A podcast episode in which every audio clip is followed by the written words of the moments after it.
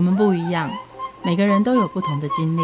当所有的节目都在高谈阔论成功的样板人物时，在这里有一群曾经遭遇到挫折和经历失败的人，正品尝着过去失败好滋味，继续一步一步往他们美好的人生迈进。让我们一起来听听他们的故事与分享，在我们踏出下一步时，有些不同的启示与想法。欢迎收听《失败好滋味》，我是 Rico，我是贝大小姐。你陪我去试镜，我又有人叫我去试镜了耶。都几岁了，还有这种明星梦？你都试镜几次了？唉，找你去试镜，其实最后都是你上，好不好？如果我不去，我妈都会说我糟蹋她给我的帅基因。可以不可以请你令堂详列一下，你到底有哪些好基因？我真的完全看不出来耶。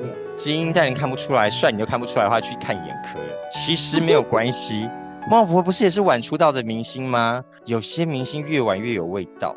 哦，茂博，那你还没到你啊？你再等等，再过个几年吧。如果命太短，或者演艺生涯太短，很多的观众会太想我，不然我会等不到的那一天。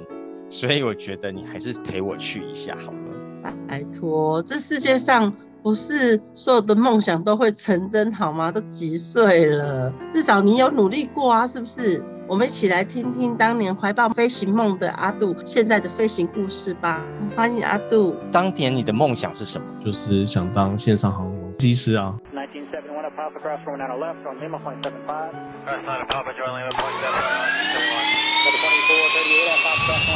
哇，那个不是月薪听说是三十万，跟一个外科医师一样的资深的，对，差不多。他是寿星阶级最高的职。你现在梦想不要那么高，那、啊、你现在是做就就猫旅馆当管家，当猫的奴隶，在猫星人的世界比人的世界啊，那个天空更宽阔嘛。猫可能会觉得你你比较会愿意跟你相处。几岁的时候，你有飞上天空的梦想？就从很小的时候啊，第一次坐上飞机，你觉得有多酷？那是什么样的感觉？哎、欸，那个时候是坐国内线，就觉得飞机起飞的时候，然后瞬间那种飞起来的感觉，我那很像在被吊上去，像坐大怒神一样啊，很恐怖啊，可是也很好玩啊。本来就喜欢这种飞来飞去，就是被甩来甩去的感觉。后来选戏的时候更加确定你喜欢理工科系，有非常多的科系可以接触到飞机嘛？没有这个我就要抱怨一下，就是台湾选系其实没有教你怎么选，跟飞机相关的就只有航空太空这种名词你才会去选。航空太空就觉得靠，一定是飞来飞去的，未来就职就业大概也是相关的产业，所以才会去。大一之后你就感觉到你离你的天空越来越近了。觉得它没有变近，因为它是完全不同的领域啊。是吗？都学什么？其实你这样想就好了，就是修车跟开车一定是有距离。就是航空太空其实就是设计相关的，是设计飞机，然后或者是去计算等等这些比较理论型的，是在台湾这个科系做的事情。那你真的想要去飞，就是你要坐上驾驶舱拉那个操纵杆，是完全没有没有这类的科系，所以才会决定说毕业之后就去国外学。真正毕业之后，才发现说：“我、哦、靠，我这四年五年都没有碰过飞机，甚至是连驾驶舱都没有进去过。”那个时候就想说：“好，那就多方询问之后，有一个出国学飞的机会。”出国学飞听起来很遥不可及耶，这中间要经过哪些关卡？其实不会很遥不可及啊，因为现在网络都很发达，而且甚至连中文的资料都还蛮多。视力、体力、财力，耶。我视力是还好啦。你不是开战斗机，其实视力的要求没有。矫正过后 OK，体检其实就很简单嘛。当初年轻的时候体检是都可以，都没有问题。剩下的就是你要选哪一个飞行学校，然后它的学程怎么样。那这个东西就是要做功课，甚至是你要亲身经历过，或者是问过来的，知道当中到底差异。如果有人要选择飞行学校，要怎么样建议他？我建议他不要选飞行学校。就不要去就好了。你你不要想的太多，不是啊，是你在台湾想要当机师的话，有两条路，一条是培训，一条是自训。那自训就是我们讲的自己花钱自己到国外学飞，然后拿一张飞行证照之后回来给航空公司看，那看航空公司要不要。那另外一个东西叫培训，培训就是你毕业之后，像男生当完兵，女生都可以，就是有大学学历，直接去应征航空公司的培训班，由他们来筛选说适合的人选。由他们出钱送你到国外，我们先听别人出钱的，有公费留学干嘛自费留学？对嘛，这就是这个道理，就是公费留学跟自费留学的道理。你有航空公司培训，他们出钱，那就等于是风险都在他们那边，他们承担。中间学不会，你卡住了，或者是你真的不适合飞行，你也不用赔钱。可是如果你是自训的话，一切风险自负，甚至是你学完一整张飞行执照。回到台湾之后，航空公司说不要你就是不要你。他们选择的标准是什么？因为坐在飞机里面，既不用高，又不用富，又不用帅，头盔一戴，谁管你？因为说实在，他们的录取标准永远都是个谜。当然，成绩是基本门槛啦，你你符合他们要求的一些飞行时数啊、成绩啊，然后学程啊这些东西是他们的基本门槛。可是最终最终都还是要看面试。等到我真的确定我没办法录取后，而我其他的同学们他们都录取，你才会知道说，哦，原来他的某某亲戚在华航工作，或者是他的某某朋友，或者是某某关系人是在哪里工作，甚至他爸爸就是当机师。甚至他爸爸就是开航空公司的那个人嘛，被赶出去都可以回来嘛。你也知道，就是我们出去学飞回来，其实拿的条件都一样，都是同一张美国认证的飞行执照，都是一样的飞行时数，都是一样的学程。这中间的差别其实真的不会到太多，而且你也在美国生活一年，理论上你的英文程度是不会差到会被刷掉。那真的你会被刷掉，或者是真的你不会被录取，那就要回到出生了。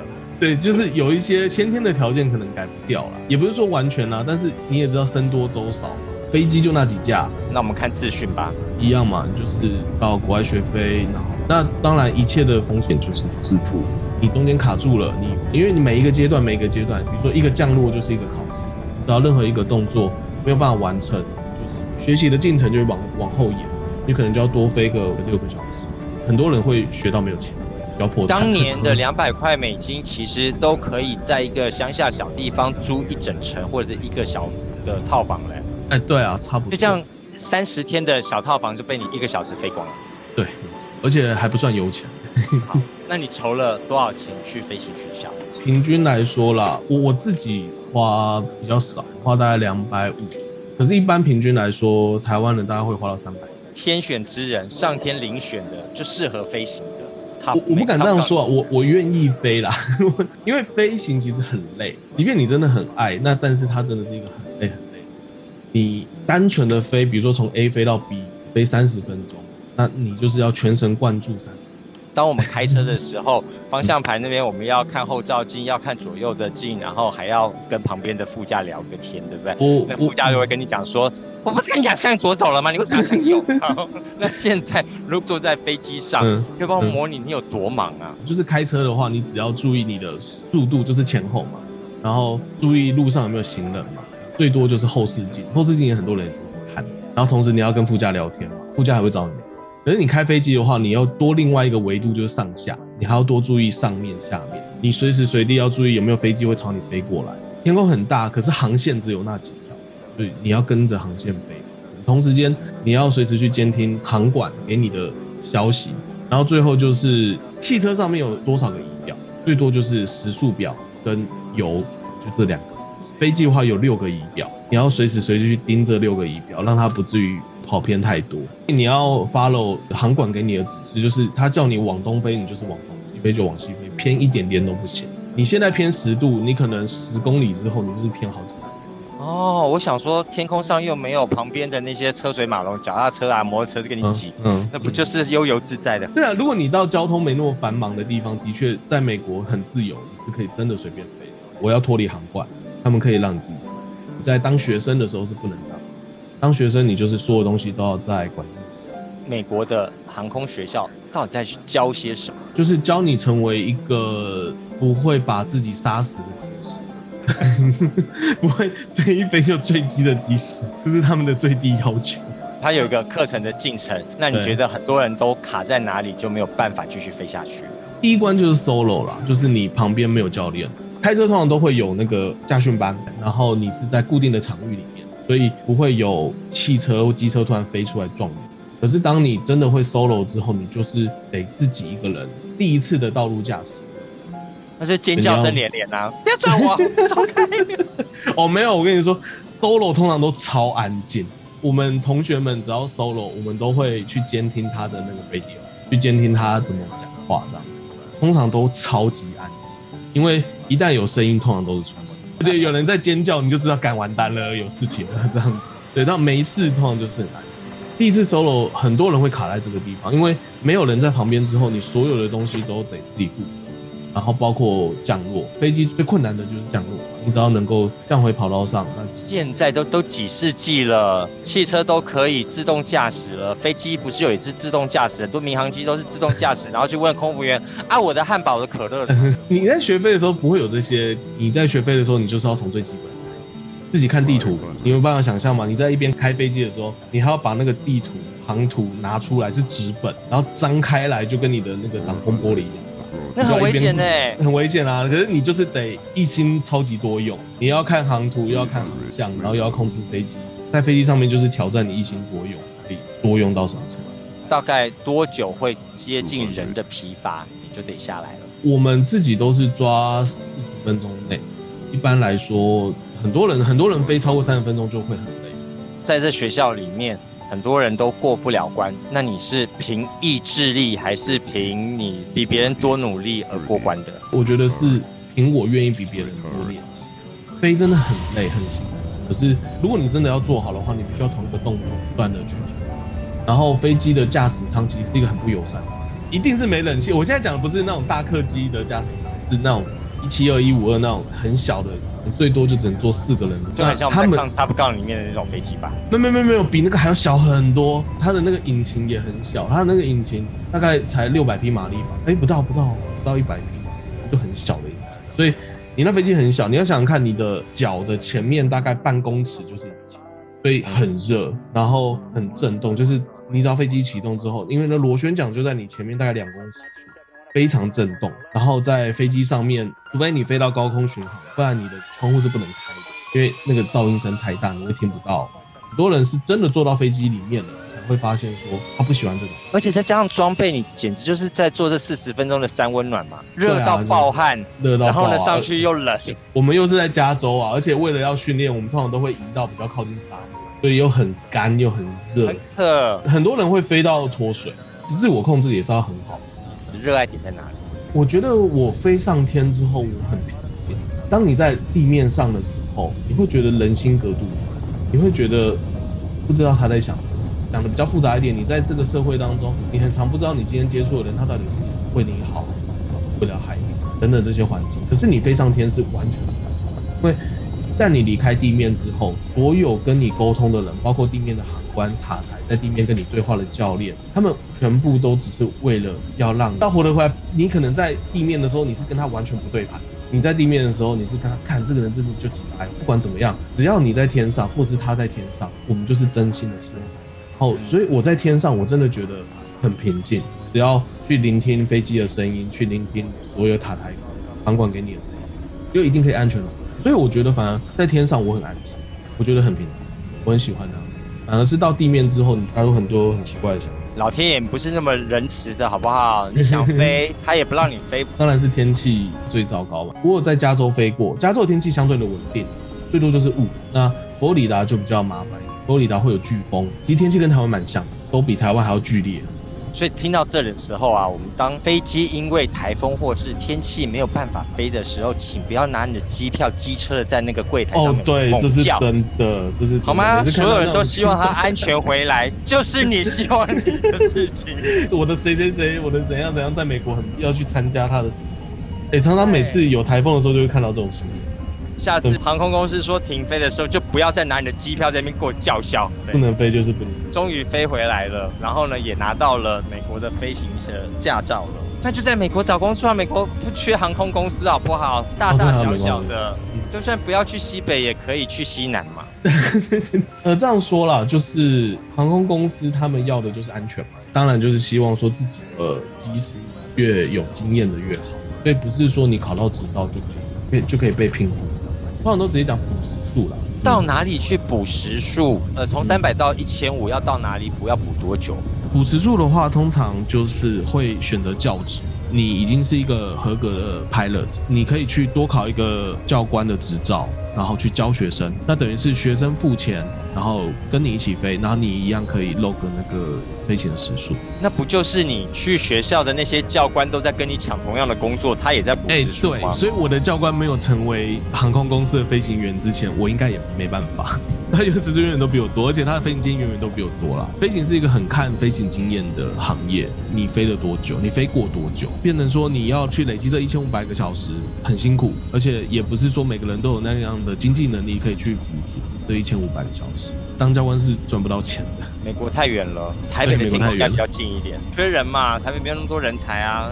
嗯、那回来是不是就可以直接进三大航空公司了？他们开的门槛的确是低啦。以整个国际来说的话，台湾录取航空公司的门槛真的很低，你知道？基本上只要三百个小时，你就可以去报了，就可以去。长荣飞不到，飞利龙先嘛？国内线反而没办法哦。国内线是即将要退休的人去飞了，因为飞国际线很累嘛，飞国际线一飞就是十八二十个小时嘛，所以通常都是年轻的机师去飞。那国内线可以回家吃晚餐呐、啊，所以国内线其实才是才是那个哦，才是很好的缺哦。如果你可以找到一个国内线的飞行的工作是很棒的，因为领的薪水差不多，然后你还可以回家吃晚餐。所以爽缺怎么可能轮到你？对对对对对对，通常最苦的就是那种非国际线，非国际线真的很辛苦。好吧，那，那就回来面试喽、嗯。对啊，就回来面试啊。回来面试之后，你才会发现哦，原来你的同学 A 是他的爸爸是机师啊，同学 B 他的爸爸是是航空公司的高管什么之类的，你就会发现说哦，原来你才是那个最没有资格去面试的。在台湾，从哪里开始更接近你自己的天空？拿到美国的 license 应该七拽八拽的回来啊。哎，至少这一张有三百万的价值。对，没错。想说，哎，那既然我知道这些东西，我去过一趟回来，我就试着刚好遇到一些长辈们，那他们有开一个所谓的航空补习班，所以我就那个时候我就是一边教那些想要学飞的人怎么去走这条路，然后另外一边就是一边复习自己的专业，然后一边等待面试的机会这样子。然后面试的结果呢？嗯面试结果当然就是 GG 啊，就 就为什么你的条件这么好？嗯，现在看起来就是我可以讲话，很可以侃侃而谈啊，可以跟你延续话题啊，可以跟你正常的聊天。可是当初在学飞的时候，其实就是一个完全不太懂得人际关系的。应该讲说，台湾航空公司不论是哪一家，他们除了你的专业之外，他们更重视的是你跟人沟通的。能力讲好听一点，就是团队合作的能力，就是你要怎么样去跟你的团队去合作、去沟通、去领导他们。因为你是技师嘛，你就必须要有一个领导的特质在。我必须承认，就是当时我在面试的时候，我对这些完全没有概念。飞行学校的训练是要把整本操作手册背好，嗯、然后呢，跑到了这个飞机上去跟机器说话。他不是在训练的是广播公司的广播人员，也不是直播主，聊什么 屁天呐、啊！如果真的到了天空去聊天，聊到超过了忘我了，都会掉下来，好不好？可是他们就有问题吗？他们就真的很喜欢这样的人，他们很喜欢可以坐下来跟你一直聊天，一直讲话，是讲什么都没关系。可是他们会希望说你是一个好沟通的人，做人比做事重要。他们的认为。那航太系离开以后，我们传播系去面试 我跟你说，搞不好真的会比较好。他是要面试主播，还是要面试的是？他们要和谐，他们希望和谐啦。他们希望整个团队运作下来要要是和谐的，要是顺畅，所以他们会觉得做人会比做事。可是当初我不是这样。你后来多久发现你的面试是滑铁卢在这个不聊天的份上？面试完就是从那个面试的那个会议室走出来的时候，我觉得我超棒。我当下我真的觉得，干我超棒，我超强。因为他问的每一个问题，我都可以回答得出来。他问的每一个困难的专业问题，其实我都知道，我都可以很正式的把它回答出来。我我都按照我的想法，全部都好好的就讲完。一直到收到面试失败不录取的那个通知单之后，我想靠杀小，为什么会这样？到底问题在哪？天有没有演呐、啊？对，你就觉得怎么可能？我当下在回想的时候，都是我所有的问题都回答对呀、啊，我没有回答错啊。你问题在哪里？好，我确定我没办法当机师，我正式进入社会工作，因为业务工作嘛，所以必须要跟人做对谈，必须要跟人，甚至是做协商，甚至是做谈判的时候，你才会发现，原来当初的那个自己笨，原来当初他们要看的东西不是专业，他们要看的东西是你会不会做人。那是一直到那个时候，我才知道当初的自己有。这个航空补习班先要来请这些传播老师来教如何尬聊，如何面试，如何对如何面试，真的面试才是最终大魔王啦。那些其他的那些门槛其实真的都还好。那念书你读一个小时不会就读两个小时啊，可是你面试不是那一种，我先帮你准备好就好。而且应该讲到台湾的航空公司又有一个很奇怪的想法，他们不希望你准备好。他们只要知道你我要一张白纸，对，准备好的好难训练哦。对，他不要你准备的太好，你如果是航空补习班出来的，他们就不太会考虑。所以我们教的学生，我们都跟他讲说，你不要说你你有待过补习班，耍笨装笨，甚至有些问题你要故意回答错，这些都是技巧。可是现在你就会知道说，哦，那都是策略。我们自己聊天就知道嘛，有些太聪明的人，你很难跟他聊下去。我不是说我当初有多聪明，是是你真的在跟人家聊天或者在面试的时候，其实就是那二十分钟、三十分钟，你要在那二十分钟、三十分钟让人家留下好的印象，其实不是太聪明的人，通常都是态度很大方、侃侃而谈，甚至会开点小玩笑，开自己玩笑，开别人玩笑，让那些面试官说哇孺子可教啊。对，让那些面试官如沐春风，让那些面试官觉得说哇，跟这人聊天好愉快哦，就送哎。让他们觉得 他们很棒，不是你很棒。对对对对，好了，太夸张了。这一路的追寻天空的经验，你本来让一步一步的把自己准备好，却发现最后的一块拼图，原来是自己准备的太好了。有可能发现整套拼图都不是他们要的，可能只有一块吧。对，会有这种感觉。你离你的天空是越来越远，还是越来越近？我觉得那要去怎么定义天空，是你。当初的那片天空的确是你再也够不到了嘛，是真的。